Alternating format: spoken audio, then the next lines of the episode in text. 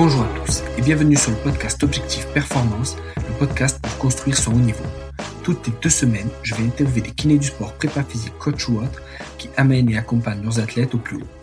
On parlera dans une première partie de leur parcours, d'où viennent-ils, où ont-ils étudié, voyagé et commencé leur carrière, ensuite de ce qu'ils font actuellement et de ce que cela peut nous apporter en pratique, quel est leur sujet de recherche actuel, en quoi cela peut améliorer nos compétences, et enfin, on abordera leur mentor, leur livre préféré et comment est-ce qu'on peut les contacter. Comme d'habitude, je compte sur vous pour mettre 5 étoiles à cet épisode sur nos minutes et sur Apple Podcast avec un petit commentaire. De la même manière, je vous encourage à partager cet épisode sur les réseaux sociaux, notamment en story sur Instagram. C'est ce qui me fait le plus avancer et faire connaître le podcast. Bonne écoute à tous. Salut Pierre. Salut Julien. Merci à toi d'avoir accepté ma demande d'interview. Avec grand plaisir. Merci à toi de, m'avoir proposé. Super, super. Est-ce que hum, tu peux en premier nous donner ta définition de la performance? Euh, Je sais qu'elle est très, euh, ça dépend véritablement du contexte, euh, à savoir si, euh, si je suis dans un contexte de, rugby, avec une équipe nationale, peut-être que la performance, ça veut simplement dire performer dans les prochaines échéances. par exemple, dans mon cas particulier en ce moment, il y a une, une qualification olympique à aller chercher. Ça serait probablement la définition de la performance pour nous euh, à l'instant T. Super, super. Et est-ce que tu peux revenir un peu sur ton parcours, savoir euh, quelle étude tu as fait, où tu as commencé? Euh, J'ai un parcours plutôt classique, hein, à savoir j'étais un joueur de rugby médiocre, sans, grand talent, donc du coup assez prématurément j'ai dû m'intéresser à, l'amélioration des performances parce que je pouvais pas vraiment compter sur mon patrimoine génétique. Euh, donc euh, voilà, ça m'a conduit à, étudier les sciences du sport. Euh, j'ai fait ça à l'université de Montpellier. Et puis à partir de là, j'ai euh, j'ai pu avoir de, plusieurs expériences professionnelles et puis construire mon, mon, petit bout de chemin, mon petit bout de carrière jusqu'à aujourd'hui. Quoi. Ouais, ouais. Et alors après ça, tu as bossé à Carcassonne comme prépa physique après les études, c'est ça? Alors, je démarrais Carcassonne, c'était un, un, stage que j'avais en, alors, je pense, en licence encore. Euh, donc, c'était ma première expérience professionnelle en, en, termes de préparation physique. Donc, c'était, j'intervenais avec euh, les espoirs deux fois par semaine, deux soirs. Donc, euh, c'était euh, pour moi un déplacement sur Carcassonne juste pour une soirée, pour prendre un atelier. Puis, ça m'a permis de valider ma, ma licence, euh, où j'avais un, un, projet de recherche sur l'instabilité.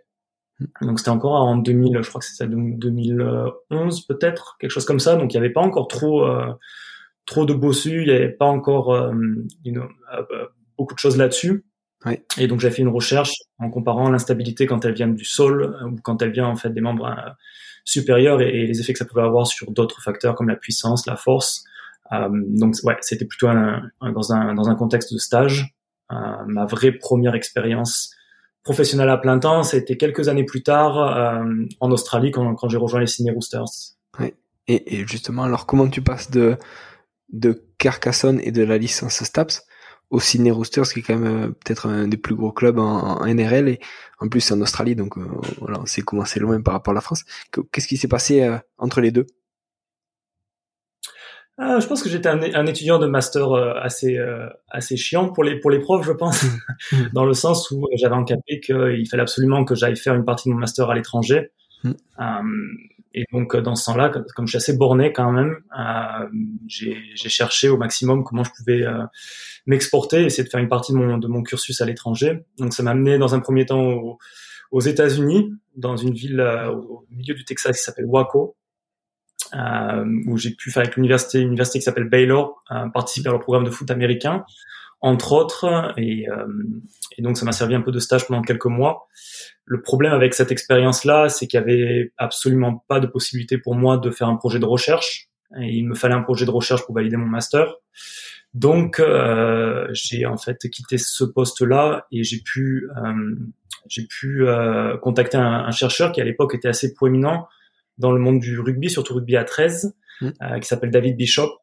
Mmh. Et après quelques correspondances, en fait, il m'a il m'a invité à, à, venir le rejoindre dans son laboratoire à, à Melbourne et participer à plusieurs projets de recherche, mmh. ce qui m'a permis de valider mon, ma maîtrise.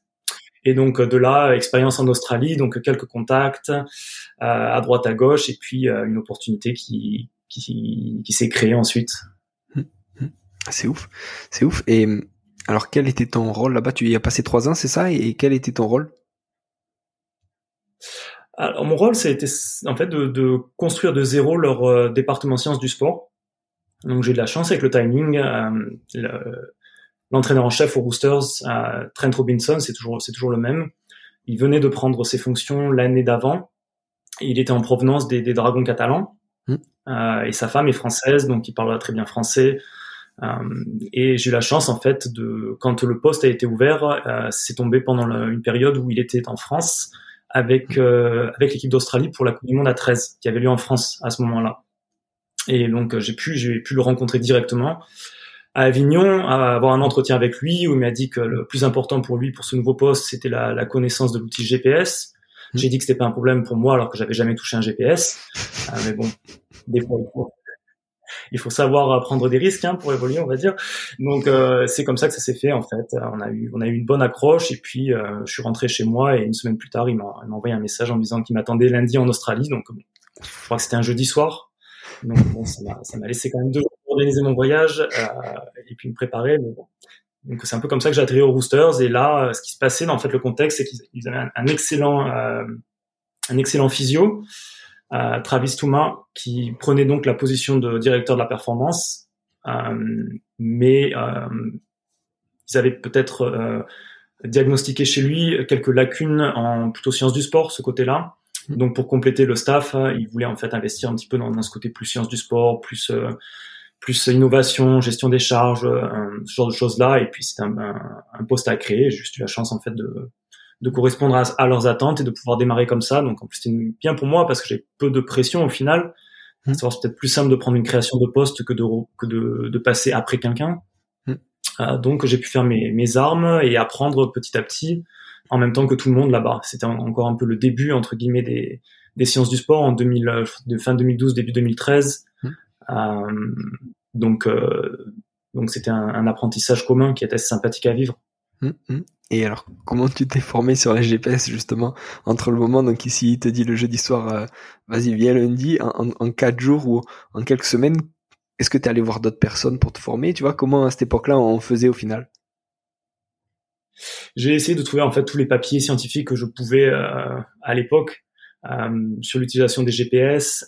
L'avantage c'est que du coup avec le système GPS, il y a aussi en, général une équipe de soutien. Euh, que ce soit le, comment dire, par exemple, si je crois qu'on avait euh, euh, Catapulte à l'entrée, donc il y avait il y avait les gens qui travaillaient à Catapulte et Catapulte étant basé en Australie à Melbourne aussi. Mm.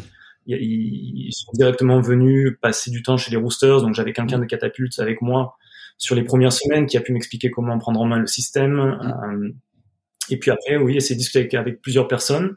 Le problème, c'est que du coup, à ce moment-là, on, on était un peu tous au même niveau. Euh, sur l'utilisation des GPS, à savoir euh, toutes les équipes s'équiper à peu près en même temps ou venaient de s'équiper.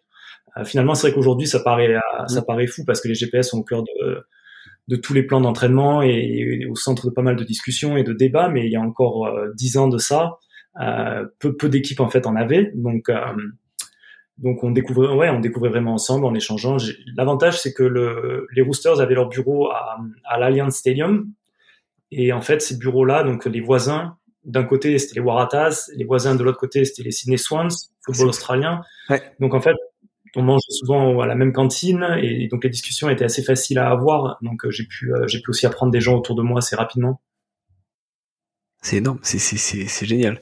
Et alors, quelle différence il y a entre la NRL, donc en rugby à 13, et le top, euh, je vais dire top 14, entre le top 14 ah, Il y en a, il y en a pas mal, mais bon, pour peut-être plus simplement euh, pour, pour t'expliquer le, le, premier match euh, que j'ai fait avec les Roosters donc euh, on avait nos, nos, petits bancs là sur le bord du terrain. J'étais assis sur le banc du terrain la, la, les premières 40 minutes je les ai passées à cligner des yeux à chaque fois qu'il y avait un contact. Euh, tellement le bruit du, du, contact était fort sur le bord du terrain un truc de, fou. Donc la, la, dimension contact dans la dans la NRL est, est vraiment différente du, du, top 14 même même encore aujourd'hui. Euh, c'est vrai qu'on a l'impression quand on regarde du top 14 qu'il y a une dimension de, de combat, euh, une dimension dans les impacts qui est assez féroce. Euh, et c'est vrai sur tout ce qui est rock, euh, mêlé, il y a, y a quand même une intensité physique qui est euh, qui est assez folle. Mais euh, le, la dimension contact 1 contre 1 par exemple, ou 1 contre 2, 1 contre 3, que tu as au rugby à 13, elle est, elle est d'un autre monde. L'intensité dans les chocs. Et puis ça n'arrête pas, c'est-à-dire que j'ai des, j'ai encore des données ou des, des souvenirs d'une, demi-finale qu'on fait, je crois en 2015 contre contre les Broncos où le, le temps effectif de jeu est de 67 minutes sur les 80. Donc bon, euh, je dire que même, même, en, même en tant que staff sur le bord du terrain, tu sors de, tu sors du match, t'es crevé quoi, parce que ça, n'arrête pas. Euh, ça n'arrête absolument pas. Donc les joueurs, il faut que ce soit des, des machines au niveau mm. euh, aérobie, répétition d'efforts. Alors que bon, quand tu passes sur du 15, tu t'aperçois qu'il y a quand même énormément de mm. distance marchée, il y a énormément de temps mort. Euh, c'est, c'est quand même, euh, tu peux, tu peux t'en sortir à 15 avec une dimension physique, une dimension qualité physique qui est un peu moindre quand même. À 13, ça pardonne pas. Il faut d'abord mm. être une machine physique. Euh, donc ouais, c'est peut-être là la différence, peut-être dans, cette dimension-là. Ok, ok, top. Et après ça, alors tu pars justement au, Vodafone Warriors à Auckland et, même question que pour tout à l'heure. Comment tu fais le transfert euh, des Roosters jusqu'à Auckland et, pourquoi tu, tu pars là-bas?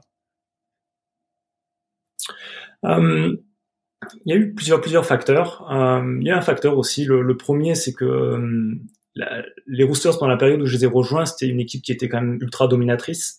Mm. Donc euh, bon, malheureusement, on ne gagne pas la, la, NRL en 2014 ni 2015, mais on finit quand même premier du championnat sur la saison régulière mm.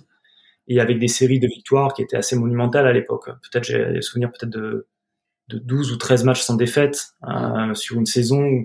Donc en fait, ça tournait très bien. Et comme j'étais quand même encore assez jeune, je pense que euh, j'ai commencé à à penser que j'en savais plus que j'en savais réellement, tu vois, peut-être, ou en tout cas à, me dire que bon, peut-être j'ai un, un talent pour la préparation physique ou, quelque chose comme ça qui, qui, qui, qui venait de m'arriver. Mm. Et donc j'ai commencé à avoir aussi des exigences plus élevées, euh, niveau salarial, les conditions. Je pensais que bon, peut-être avec ces résultats-là, je pouvais, euh, je pouvais euh, prendre un peu de grade entre guillemets mm. et euh, et l'opportunité de faire ça, ça a été par une transition en passant des Roosters à une équipe qui était plus faible à l'époque, les Warriors, mm. euh, qui était une équipe assez fascinante aussi, qui l'est toujours d'ailleurs parce qu'elle est, elle est bourrée de talent. Euh, et elle a des installations qui sont de, de très haut niveau, peut-être euh, parmi les meilleures installations à NRL, mm. mais par contre qui, euh, qui ne performent pas. Euh, quand je les ai rejoints, on est, ils étaient sur, je crois, quelque chose comme 8 ans sans faire les finales, les phases finales alors qu'il y avait quand même énormément de potentiel. Donc un peu une énigme pour la NRL, à savoir pourquoi les, Warriors sont incapables de, de performer. Et donc bon, je pensais que peut-être je pouvais arriver là-bas et puis aider à aider à, à, aider le club à finalement à arriver en finale et ce genre de choses là. Donc il y avait un petit un petit challenge. Euh, mmh. Et puis la, possibilité de découvrir un nouveau pays, tout ça qui m'a attiré. Et donc, j'ai essayé de sauter le pas et de, et de tenter l'expérience en Nouvelle-Zélande. Mmh. Et comment ça s'est passé alors pour toi? Ça s'est plutôt bien passé, ça a été assez euh, intéressant. Alors, je tombais dans un dans un staff qui était très très compétent. Euh, c'est souvent le cas au final. On, on, réalise souvent que quand tu tombes dans des équipes qui sont pas terribles sur le sur le plan comptable, et eh ben en fait tu tombes avec des gens qui travaillent très bien en général parce que c'est ils ont à se poser des questions tous les jours à savoir pourquoi ça fonctionne pas. Alors que parfois quand tu es avec des équipes du haut du tableau, et eh bien c'est un peu le contraire. Tu as des gens qui sont très confortables très rapidement Mm. Euh, donc en fait, ça m'a permis de continuer à apprendre. Euh, j'ai travaillé avec euh, notamment une, une, une anglaise, euh, Bridie Reeves, qui faisait tout, tout ce qui était statistique et traitement de données et qui avait un peu le, la main sur les sciences du sport avant que j'arrive et qui, qui est passé plus sur de l'analyse et qui était extrêmement compétente. Euh, ils avaient un, un système qu'ils ont créé eux-mêmes euh, de traitement de données, d'algorithmes, à savoir calculer la performance individuelle des joueurs, collective. Mm. Donc j'ai beaucoup beaucoup appris cette première année.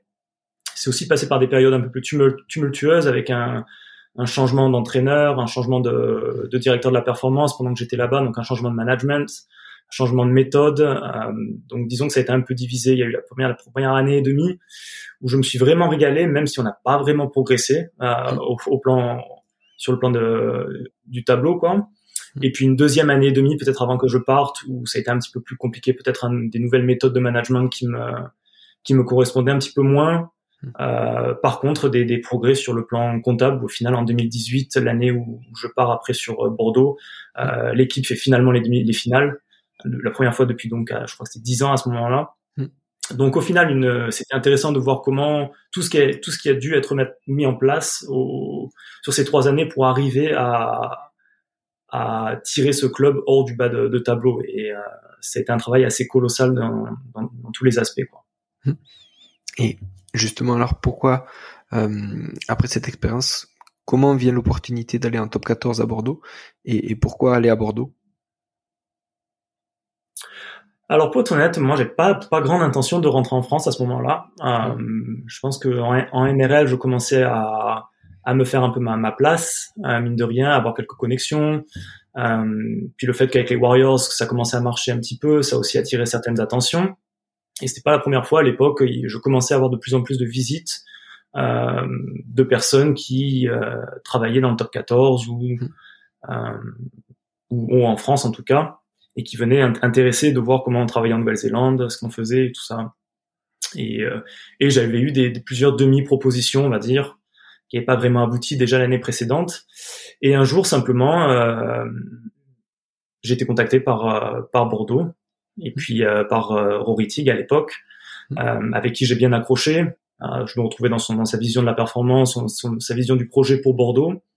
Et c'est comme ça en fait qu'au final, j'ai décidé pourquoi pas de rentrer en France parce que l'opportunité était un peu trop belle pour la laisser passer. Même si en termes de timing, j'aurais peut-être préféré ce type d'opportunité un peu plus tard dans ma carrière. Mmh. Euh, maintenant, maintenant que je peux regarder ça avec un peu, un peu plus de distance, c'est peut-être arrivé un petit peu trop tôt, mais bon, dans, dans ces milieux-là, malheureusement, on n'a pas toujours le, le, luxe de pouvoir euh, passer une opportunité en se disant qu'il y en aura bientôt une autre. Hein. Donc bon, fallait, fallait sauter dans le, dans le wagon, et puis bon, c'est comme ça que, que ça s'est fait, quoi. Et, et, comment ça s'est passé pour toi alors euh, sur cette saison? Euh, à Bordeaux, Bordeaux, c'était une expérience qui est très très enrichissante et très difficile pour moi en même temps. Euh, à savoir que les, les probablement les, le rôle et les responsabilités qui m'ont été données, euh, j'étais possiblement pas préparé pour pour un tel rôle. Euh, à savoir passer d'un, j'avais occupé des positions plutôt de de sport scientist, de préparateur physique, Hmm. avec un peu de un peu de micromanagement mais là tout d'un coup je, je, me retrouve directeur de la performance et euh, avec la définition anglo-saxonne d'un directeur de la performance c'est-à-dire que je sais qu'il y a beaucoup de clubs qui ont un directeur de la performance mais qui est en fait plutôt un disons un responsable de la préparation physique hmm. tandis que moi euh, dans ce rôle-là j'avais vraiment la, la responsabilité de, de, de, autant des sciences du sport préparation physique médicale analyse euh, donc probablement, on peut probablement réduire ça pour dire bras droit du, du head coach, si tu veux. Hmm. Euh, C'est-à-dire que bon, en gros, euh, tout le reste, c'était à peu près à moi de, de le gérer. Et euh, autant, autant sur les connaissances, sur, euh, sur, tu vois, tout ce qui est préparation physique et sur ce qu'il fallait hmm. faire, où j'avais quand même une vision qui était assez solide à l'époque, mais j'étais pas préparé à tout, tout l'aspect politique qui va avec, euh, tout l'aspect management qui va avec, gérer les, les égos des uns, des autres, euh, des joueurs, des agents. Euh, tout ça, je crois que, je prends le rôle à 20, 28 ans, ou quelque chose comme ça, 27 ans. Peut-être trop, trop tôt, trop jeune, trop tôt. Probablement pas les épaules pour un pour un poste comme ça dans le top 14 surtout alors que j'avais jamais vu j'avais jamais vécu le top 14 non plus euh, donc en plus, t'arrives un petit peu comme un cheveu sur la soupe, quoi. T'es le mm. mec que personne connaît, qui a pas d'agent, euh, qui débarque dans le top 14. Donc en gros, euh, t'es es à abattre, tu vois, pour mm. faire vite. Mm. Euh, donc bon, j'ai suivi aussi un peu un peu ce statut-là. Euh, et puis j'ai pas mal merdé, euh, comme j'ai pas mal merdé dans toutes mes expériences, hein, pour être honnête, ce qui fait que je continue d'apprendre, j'espère, en tout cas.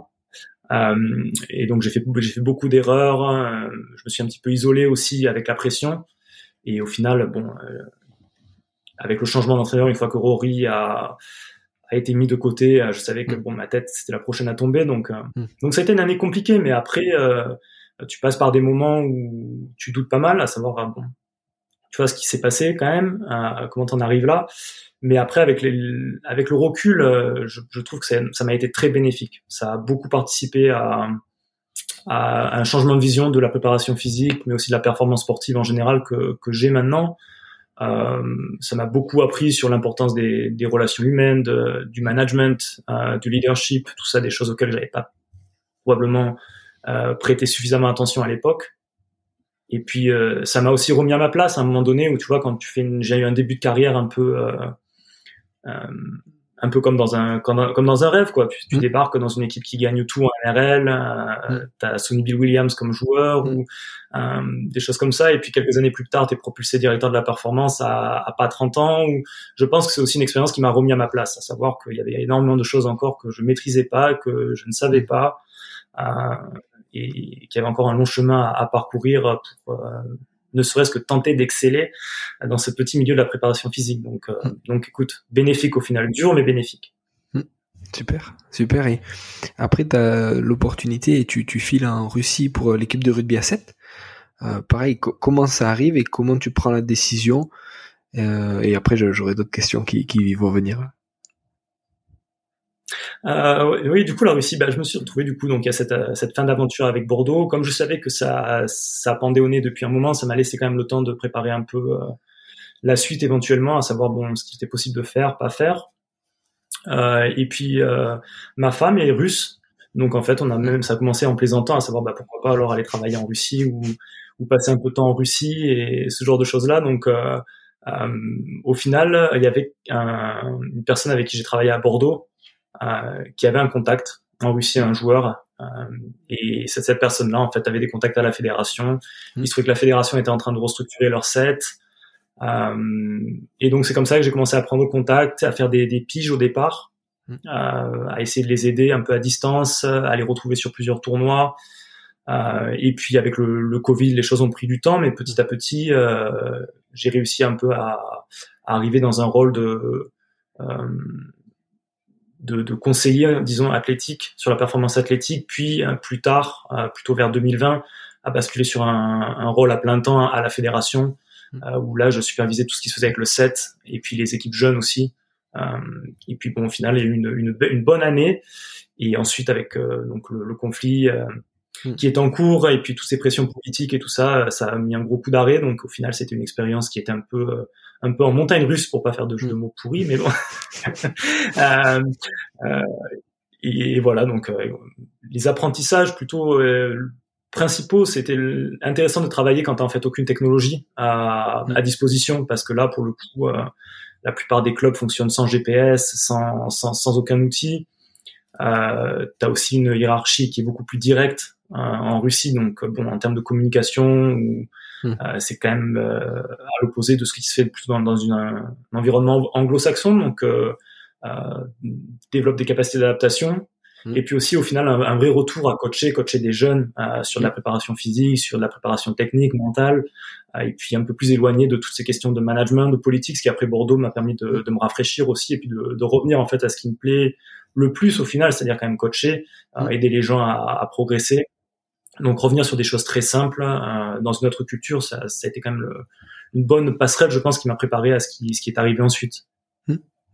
Et alors justement la, la, différence entre le rugby à 7, tu vois, on a comparé euh, euh, top 14 et NRL, et entre alors rugby à 13, rugby à 15 et rugby à 7, est-ce que tu vois des points communs ou des différences?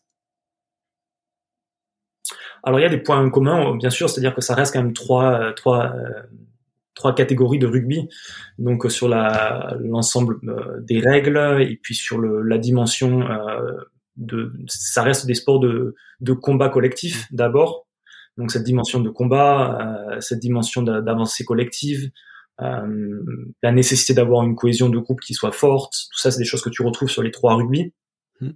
Après, quand on parle de qualité athlétique, disons, tu as, quand même des différences assez marquées à savoir le 7, on est sur un sport, euh, un sport de vitesse principalement, un sport qui est euh, où l'explosivité domine. Euh, on est sur des, des mi-temps de 7 minutes, hmm. sur des phases de jeu en général qui vont de, de 30 secondes à 1 minute, 1 minute 30 maximum. donc il y a une très, une très grosse demande sur un temps de, sur avec une très grosse pression en, en, termes de temps.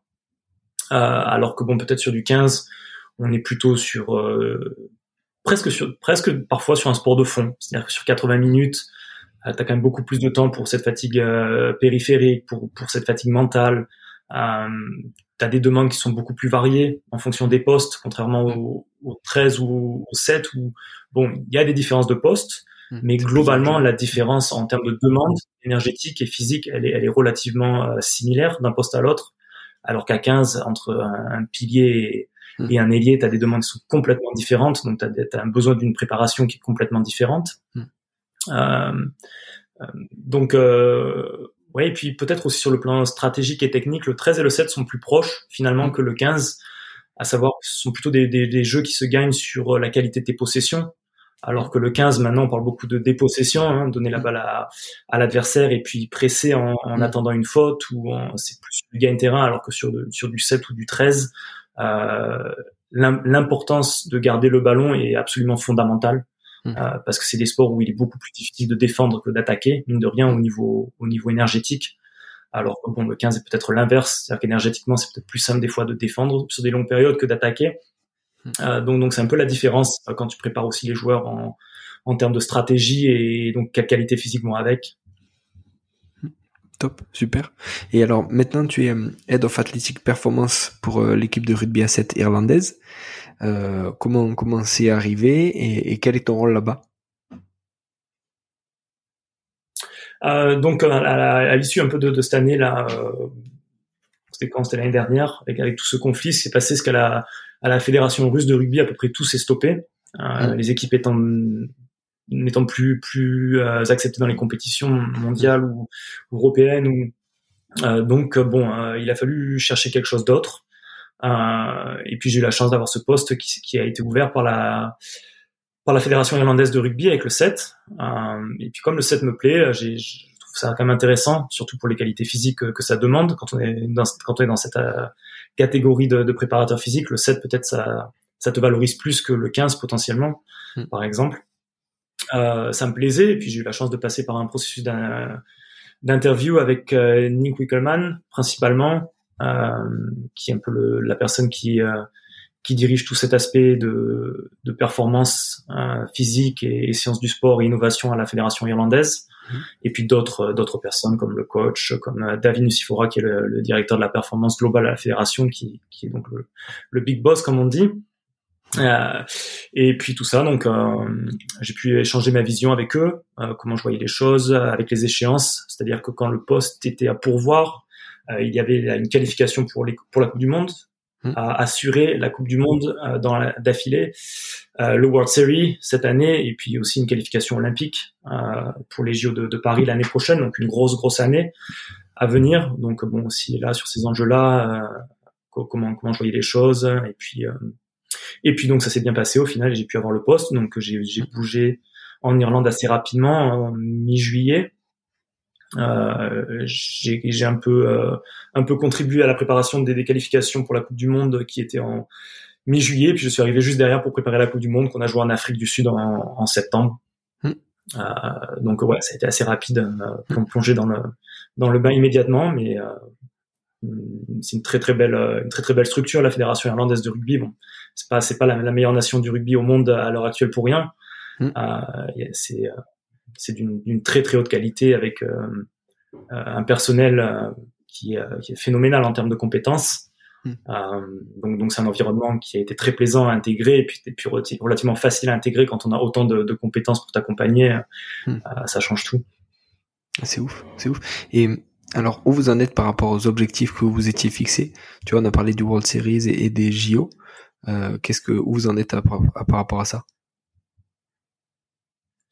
Ah, on est plutôt pas trop mal. Donc euh, c'est vrai qu'on a démarré du coup avec une, troisième place à la Coupe du Monde en Afrique du Sud, qui est une, une première historique pour le, le set irlandais, pour le rugby irlandais d'ailleurs, qui n'avait jamais eu de, de, de, de, de, place sur le podium dans une compétition, dans une Coupe du Monde de rugby, hein, puisque le 15 s'est toujours arrêté au, au quart de finale. Pour l'instant, donc c'est une belle, belle performance. Euh, et puis dans la filée, on a eu des, des fortunes assez diverses, mais on, on, se débrouille pas trop mal. On a fait une finale à Dubaï assez récemment, qui était une première aussi dans l'histoire pour le pour l'équipe irlandaise de faire une finale à Dubaï, qui est un très beau tournoi, euh, un des tournois principaux du, du World Series. Donc euh, ça, c'était très positif. On, donc on, on, est sur une on est sur une dynamique qui est pas trop mauvaise. Maintenant, le, le niveau est très très relevé, à mmh. savoir que la qualification olympique est donnée aux, aux quatre premières équipes du World Series cette année.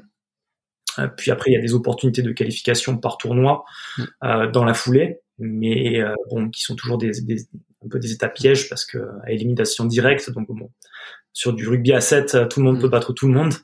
Euh, donc c'est vrai qu'on aimerait éviter ce, ce scénario-là, mais euh, la, la, réalité aujourd'hui, c'est qu'il y a des, des, nations comme la Nouvelle-Zélande, euh, l'Afrique du Sud, qui sont peut-être encore au-dessus. Mm de, l'Irlande, la France, bon, qui euh, on, veut bien que la France se débrouille bien parce qu'elle s'est déjà qualifiée pour les Jeux Olympiques, donc euh, on mm-hmm. espère que la France reste dans le dans le haut du tableau parce qu'elle libère une place également, mais qui, est, qui, a une très belle équipe et qui joue très bien cette année. Euh, donc les Fidji, qui, qui sont spectaculaires à, à, regarder, assez assez difficile de, de, prédire ce qu'ils vont faire. Donc, donc on a, on a des grosses, grosses oppositions. Donc, on se débrouille pas mal, on progresse euh, relativement bien. Euh, plus de positifs que de négatifs, mais la, la tâche, euh, la tâche est, est difficile. Donc, euh, donc il va falloir s'accrocher et puis espérer aussi que on, puisse à un moment donné gagner un, gagner un de ces tournois pour pour se donner un peu d'élan, ce qu'on va essayer de de réaliser, je l'espère, d'ici la fin de la, de la, saison. Top, super. Et tu as écrit un, livre aussi qui s'appelle Au bord du terrain, histoire de sciences du sport et de préparation physique.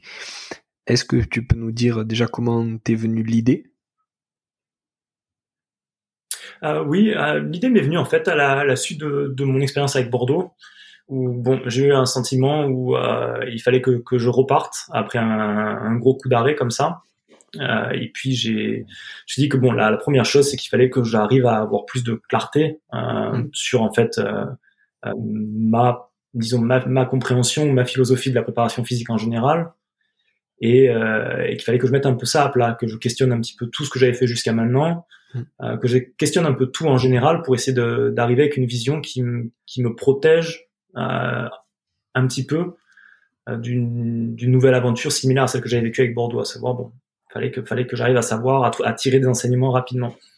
Et puis ça, ce qui est couplé avec une période un peu de où j'avais du, temps libre entre guillemets, donc un peu plus, euh, puis la, puis le Covid qui a rajouté encore plus de mm. temps libre.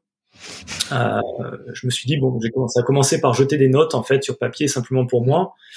Et puis, euh, et puis au bout d'un moment, je me suis dit bon, pourquoi pas hein, essayer de faire quelque chose de structuré. Euh, et en fait, je me suis juste euh, régalé à écrire. Pour être honnête, euh, ça m'a vraiment plu. J'ai pris beaucoup de plaisir à écrire, à structurer, au tel point que j'en ai fait un, bouquin sans vraiment l'intention d'être partagé à la base, plus quelque chose pour, ma bibliothèque personnelle, un peu pour juste pour me pour me guider dans, mes, dans mes échéances professionnelles à, venir. Et puis, plusieurs personnes m'ont suggéré de pourquoi pas le, partager, le publier. Et donc, c'est comme ça en fait qu'est venue l'idée d'essayer d'en faire un bouquin un peu plus abouti qui puisse être qui puisse être partagé, mais sans autre ambition en fait que d'être un, un, recueil vraiment d'idées ou de recherches que j'ai pu lire et, et, que je souhaite partager ou souhaiter partager. Euh, donc en fait, c'est un peu c'est un peu le le but de ce bouquin. C'est vraiment un bouquin, je pense, où où il y a une remise en cause de pas mal de choses. Euh, c'est pas pour faire du du phénomène, comment on appelle ça, du phéno, hmm. Phénoménalisme. Je sais plus. Je fais de l'anglais français là. C'est pas grave. c'est pas c'est pas juste pour euh, juste pour attirer l'attention. C'est c'est une, une, vraie remise en question personnelle au départ.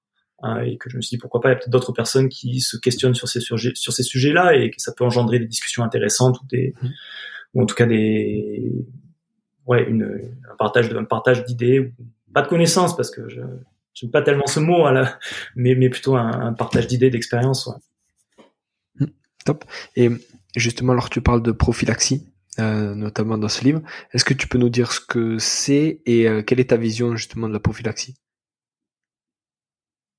Ah oui, bah, une, des choses, par exemple, tu vois, que j'ai pas mal remis en cause ces derniers temps, c'est cette question de prophylaxie ou monitoring, ou c'est l'idée selon laquelle à peu près toutes les équipes de, sport professionnel maintenant euh, ont un système au travers duquel elles elles essayent pardon, de, de, percevoir ou de déceler de potentiels problèmes, euh, mmh. soit au niveau musculaire, soit au niveau charge d'entraînement, soit au niveau psychologique, euh, qu'elles peuvent pas voir directement.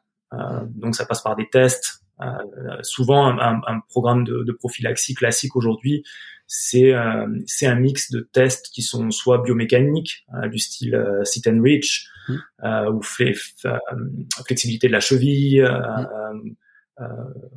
groin squeeze, un test test de force des adducteurs, des choses classiques, et, et une partie plus plus subjective comme un questionnaire de santé mmh.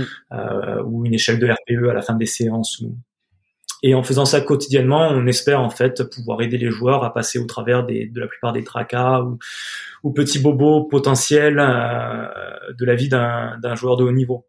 Euh, et, et c'est quelque chose que j'avais très à cœur dans mes, dans mes premiers rôles.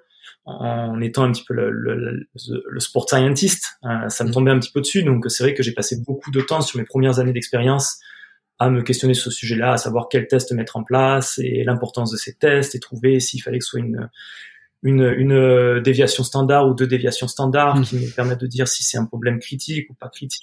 Hein, ou, euh, et même encore à Bordeaux, euh, j'avais une réunion peut-être de 2-3 heures, je pense. Maintenant, je m'excuse d'ailleurs auprès de mon staff de préparation physique de l'époque, si les écoute, de les avoir, de les avoir saoulés avec ces réunions de, euh, euh quotidiennes euh, sur, sur, le, sur la prophylaxie. Mais bon, je pensais que ça avait vraiment une importance. Et au final, quand, quand j'ai eu un peu de temps pour réfléchir et que je, suis, que je me suis replongé dans toutes ces données, en fait, je me suis dit, en fait, à quoi ça sert tout ça?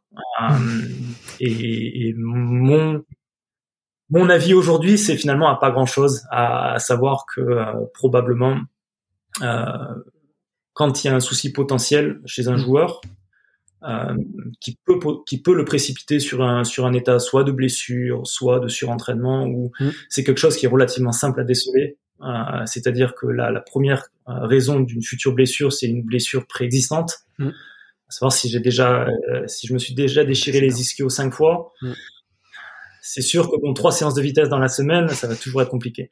Euh, finalement, on est sur des choses relativement simples. Si j'ai eu, euh, si, si, je suis passé quatre fois sur la table ces trois dernières années pour un pour un problème d'épaule, euh, bon, c'est sûr que ça peut poser des problèmes sur une certaine sur un certain type de demande. Ou... Mais cette idée de savoir, il faut comme une, espèce de toile d'araignée, c'est-à-dire qu'il faut avoir une, il faut il faut tester tout le monde sur le plus de choses possibles mmh. en permanence au final, je trouve que moi, j'ai fait des, millions de, enfin pas des millions, mais j'ai fait des, centaines de, tests de flexibilité de la cheville euh, et j'ai jamais eu un problème de, flexibilité de cheville qui a été une raison suffisante pour euh, pour soit euh, proposer une charge d'entraînement différente mmh. sur du moyen terme, soit pour euh, éviter une blessure sur du long terme ou une chose mmh. comme ça. Donc peut-être qu'au final, on, on, passe beaucoup de temps sur des choses qui sont pas nécessairement importantes simplement pour se donner bonne conscience euh, face à un phénomène aussi complexe et aussi parfois imprévisible qu'une blessure. Mm. Euh, et donc aujourd'hui, je dirais que euh, il y a plutôt deux choses qui me tiennent à cœur sur cet aspect prophylaxie et elles sont loin des tests mécaniques ou euh, plus classiques. Simplement essayer d'avoir une perception de l'état émotionnel du joueur et mm. puis euh, simplement aussi euh, avoir des conversations qui soient vraies avec avec avec l'individu et mm. puis avoir une connaissance de l'individu qui soit pas superficielle.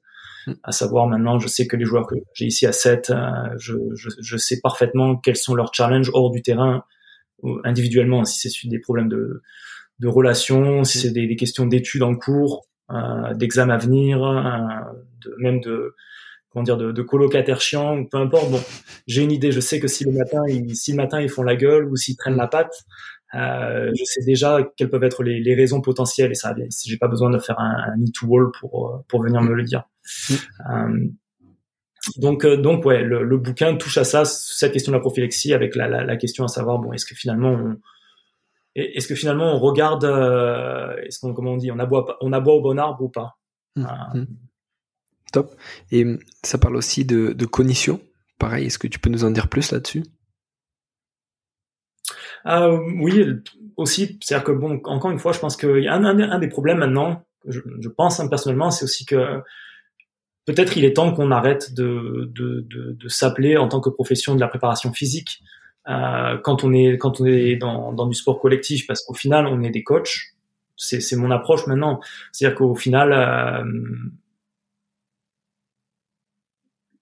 je ne serai pas jugé à la fin de l'année sur les tests de force de mes joueurs je serai jugé sur une qualification olympique, sur une place sur World Series ou ce genre de choses-là. Donc au final, je serai toujours jugé, même si mon aspect c'est la préparation physique, je serai toujours jugé sur euh, la capacité de l'équipe dans le sport mmh, en pratique. Mmh. Euh, et avec cette vision-là, je, je, pense qu'il n'y a pas de problème qui soit des problèmes de préparation physique pure et simple. Euh, il y a des, des, des, problèmes qui sont souvent systématiques, à savoir s'il y a une question fondamentale sur pourquoi on n'arrive pas à jouer de cette façon-là. Hmm. Euh, probablement que la réponse, elle, euh, elle, est dans un tissu de, de, raisons interconnectées entre des problèmes de préparation physique, des problèmes de préparation mentale, des, des problèmes de préparation tactique, technique. Euh, et c'est important peut-être des fois qu'on se dissocie un peu du rôle simplement de préparation physique et qu'on et qu'on soit un petit peu plus ambitieux en se présentant comme coach et en participant peut-être avec un, un, regard plus concentré sur le côté athlétique des choses, mais à des questions de, de performance terrain euh, des performances reliées au sport plutôt que, que, juste ce qui se passe dans une salle de musculation ou sur juste des progrès de, de VMA ou de de VO2 max ou ce genre de choses là et donc dans, dans cet esprit là la cognition en fait on s'aperçoit que ça a quand même un aspect euh, mm. assez immense sur, sur tous les facteurs qui sont liés après à la performance sportive que ce soit euh, la capacité de prise de décision mm. la capacité aussi de récupération encore une fois sur les facteurs émotionnels aussi et que peut-être c'est un aspect un peu oublié de, de la préparation physique souvent. Euh, à savoir par exemple, euh, si je prends un, un, exemple assez assez parlant ou assez simple, c'est sur l'échauffement. Hmm. Euh, finalement, je, je, trouve que l'échauffement c'est souvent une, une, un, un, moment de la séance qui est compliqué euh, parce que euh, on le fait un petit peu parce qu'on doit le faire hmm. souvent. C'est-à-dire qu'il faut un échauffement. Les coachs, souvent, ils sont encore en train de discuter ou encore un café à la main euh, pendant les, pendant l'échauffement. Euh, il faut faire un échauffement avant toutes les séances. Les joueurs détestent s'échauffer. Mmh. Donc, il y a toujours un peu cette question comment on peut rendre l'échauffement plus intéressant et puis en fait plus participatif entre guillemets à la performance dans la séance plus tard. Et en réfléchissant à ça, maintenant mes échauffements ils sont beaucoup plus tournés autour d'une préparation cognitive mmh. euh, qu'une préparation physique en elle-même. C'est-à-dire que ça fait un moment que je fais plus de gamme athlétique euh, mmh. pour, pour démarrer une séance. Euh, même même chez des joueurs de 7 où la vitesse est si mmh. importante, au final, les, une course de une course de joueurs de rugby à 7 est tellement différente d'une course de sprinter que les facteurs, mmh. disons mécaniques ou techniques de la vitesse ou sont tellement différents que, par exemple, tu vois, c'est pas pas quelque chose sur lequel je vais passer du temps. Par contre, on va passer du temps sur de l'activation cognitive, euh, sur de la décision, sur de la prise de décision, sous forme de jeu souvent, euh, sous forme de, de, les exposer à différentes surfaces. Par exemple, faire un travail de pliométrie euh, basse, mais en variant les surfaces. Alors, je fais même quelque chose aussi simple que que des pogos par exemple ou un ou un, un contre-mouvement de jump. Mm. Mais j'en fais quelques-uns sur une surface qui va me redonner beaucoup d'énergie, très dure, euh, puis sur une surface molle, euh, puis sur un bosu par exemple, ou juste en variant les surfaces en fait pour euh, contribuer à, cette, à ce, ce, réveil cognitif. Euh, des choses comme ça. Avant, avant les matchs, on a toujours plusieurs, plusieurs jeux.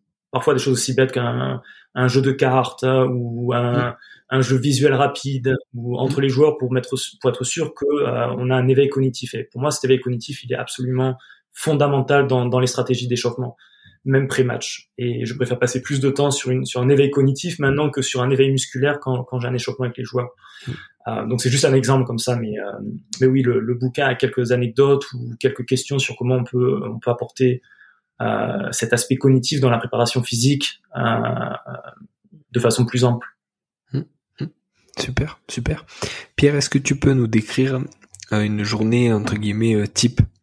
Tu vois, quelle, quelle, quelle partie de l'entraînement tu gères le matin, qu'est-ce que tu fais l'après-midi, tu vois, qu'est-ce que tu fais à peu près euh, voilà, sur une journée type dans ta semaine?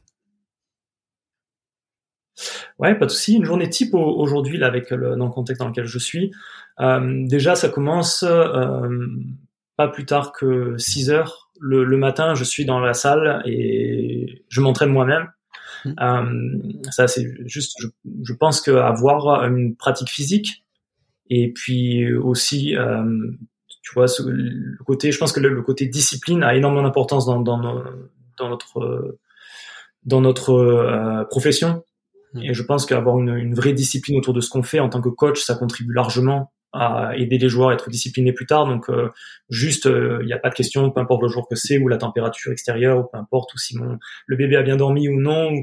Euh, je suis à 6 heures à, à la salle et puis euh, j'ai une pratique, une pratique physique. Donc c'est comme ça que je démarre la, mes journées. Après, on a un système où pas mal de nos joueurs ont des ont des activités hors rugby. Euh. C'est-à-dire qu'on a quand même un jeune, un, un, groupe relativement jeune, donc ils ont pas mal de d'études ou ouais plutôt études la plupart en fait sont études mmh. quelques-uns travaillent en, en, seconde partie de journée donc on concentre beaucoup nos séances sur le sur la matinée. Hmm. Ce qui fait que probablement à partir de 7h30 les joueurs arrivent.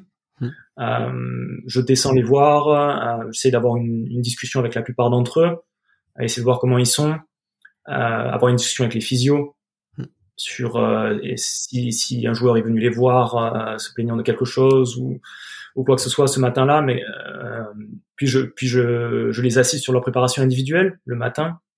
Donc ils ont tous un, des préparations individuelles en fonction de de soit des problèmes musculaires récents, soit de, de, de, de patterns de, de compensation qu'ils ont, qu'ils peuvent avoir ou des choses comme ça. Donc ils ont, ils ont leur, leur propre préparation le matin.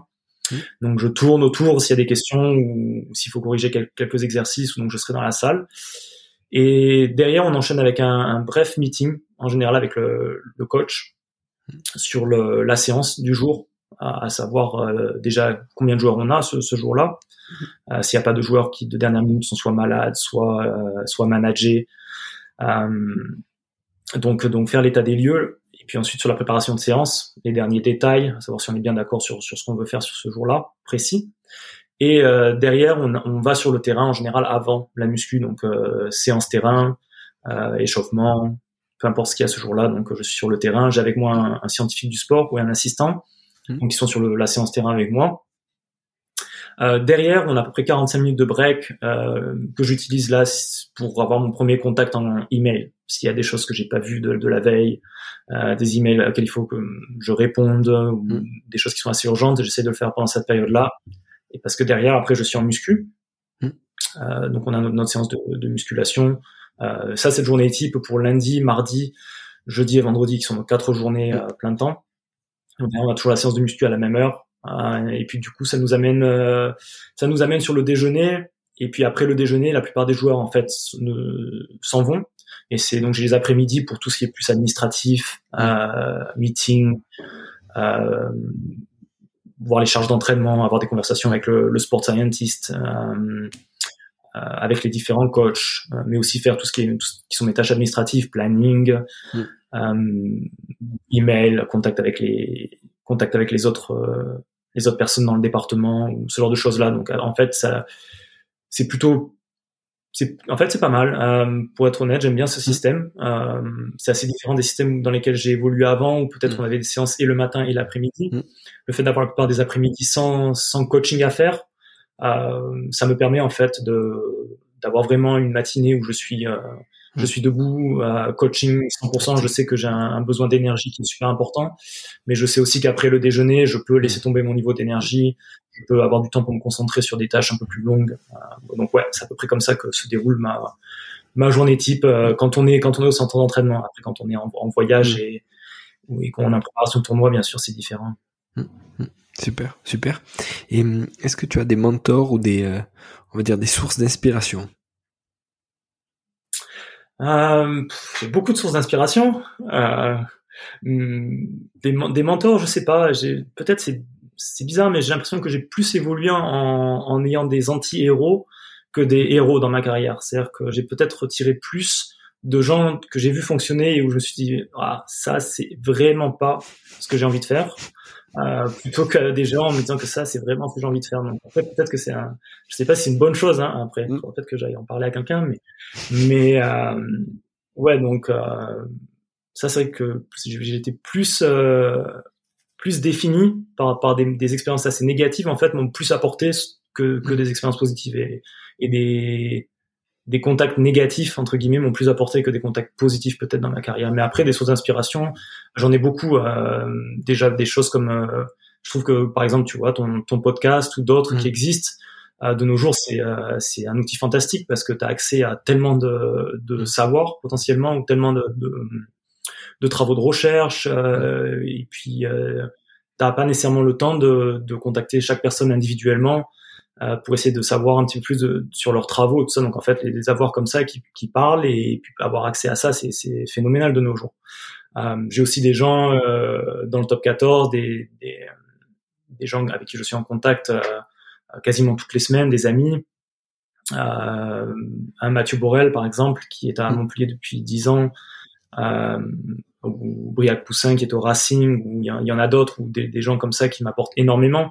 Avec lesquels je peux avoir des, des conversations qui sont vraiment riches sur des sujets qui sont précis.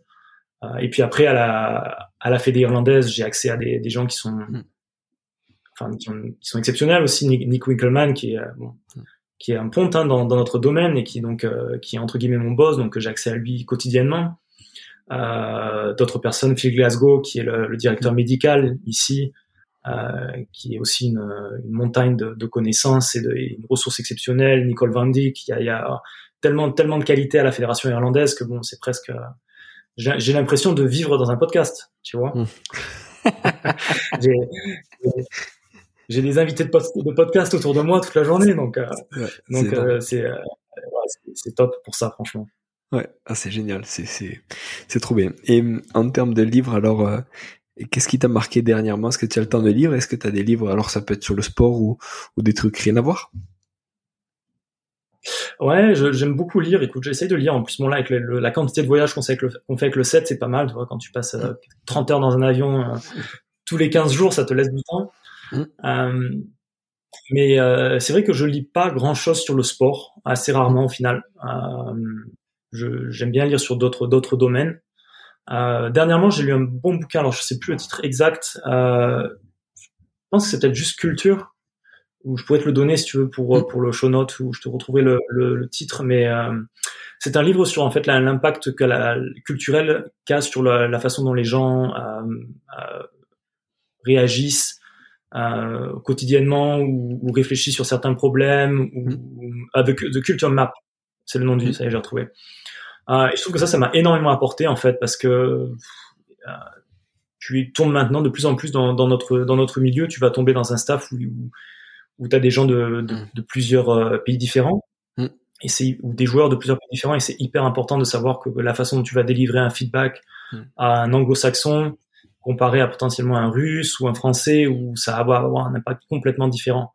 Euh, et si tu veux que ton message il soit bien interprété ou si tu veux construire cette relation, euh, c'est absolument fondamental d'avoir une compréhension de, des attentes culturelles mm. euh, de chacun. Euh, tu vois, s'ils sont plutôt positifs, négatifs, euh, comment ils aiment recevoir leur euh, leur feedback, s'ils aiment, de la communication directe ou indirecte. Ou, mm. ça m'a beaucoup beaucoup apporté. et puis et puis j'ai comme comme comme bouquin de, de chevet toute la collection de de Taleb euh, Black Swan, euh, Antifragile, qui sont pour moi des, des livres euh, qui sont une, ressource précieuse. Quoi. Je trouve qu'il y a énormément dans, dans, dans ces concepts qu'on peut appliquer aussi dans la préparation physique ou dans la performance. donc j'y reviens assez fréquemment, j'aime relire certains passages, et mm. puis à chaque fois j'ai l'impression que ça m'apporte un, un, regard nouveau sur certains problèmes que j'ai quotidiennement en fait. Donc mm. ouais, mais il y en a sûrement plein d'autres que j'oublie aussi, mais t'inquiète. Top, super. Ça me vient à l'esprit comme ça. Pierre, euh, s'il y en a qui ont des questions justement qui veulent entrer en contact avec toi, où c'est qu'on peut te, joindre? Est-ce que tu es dispo sur un, réseau social en particulier ou comment on fait? Euh, Je suis sur, euh, par exemple, LinkedIn. Je crois que simplement mon nom, hein, Pierre Rostruy, euh, que je regarde fréquemment. J'aime bien, lire ce que les gens mettent sur LinkedIn ou en général, ça m'intéresse un peu plus que les publications Facebook ou, Instagram, donc ce serait peut-être l'endroit principal. Euh, je suis aussi sur Instagram sous mon nom. Euh, je réponds également aux messages en général euh, sur cette plateforme. Par contre, j'ai pas énormément de contenu professionnel dessus. J'essaye d'en mettre de plus en plus. J'essaye d'utiliser mon Instagram de plus en plus pour du contenu un peu plus professionnel, mais ça reste encore beaucoup de, de photos de, de, ma fille, de, des enfants, de, de mes vacances. Donc bon, pas sûr que ça, ça soit d'un grand intérêt, hein. euh, mais, mais, bon, c'est s'il y a des questions là-dessus, euh, je, je, réponds en général, que ce soit LinkedIn ou, ou Instagram, même même Facebook. Mais bon, Facebook, c'est c'est quand même celui peut-être où auquel je porte moins d'attention, donc euh, je, je, le recommande moins. C'est vrai que je n'utilise pas beaucoup cette plateforme. J'ai pas Twitter, ou peut-être j'ai Twitter, mais je n'utilise jamais. Mm. Euh, je, vraiment, j'ai pas le temps pour toutes les plateformes. Hein. Mm. Euh, TikTok, je suis pas assez bon danseur, donc non. Euh, voilà, je crois que j'ai fait le tour. Hein. Ça va. Impeccable. Pierre, merci beaucoup. Ben, avec grand plaisir. Merci pour le temps accordé, en tout cas, c'était super. De rien, à bientôt. À la prochaine. Voilà, Merci d'être allé au bout de cet épisode, j'espère que vous êtes régalé autant que moi. Si vous voulez m'aider, le mieux est de partager cet épisode au plus grand nombre. Parlez entre vous, débriefez-le que ce soit en live ou sur les réseaux. Qu'en avez-vous retenu? En quoi cet épisode peut vous aider à construire votre haut niveau N'hésitez pas non plus à me faire un retour ou à me proposer des personnes à interviewer, je répondrai avec plaisir. À très bientôt pour un nouvel épisode.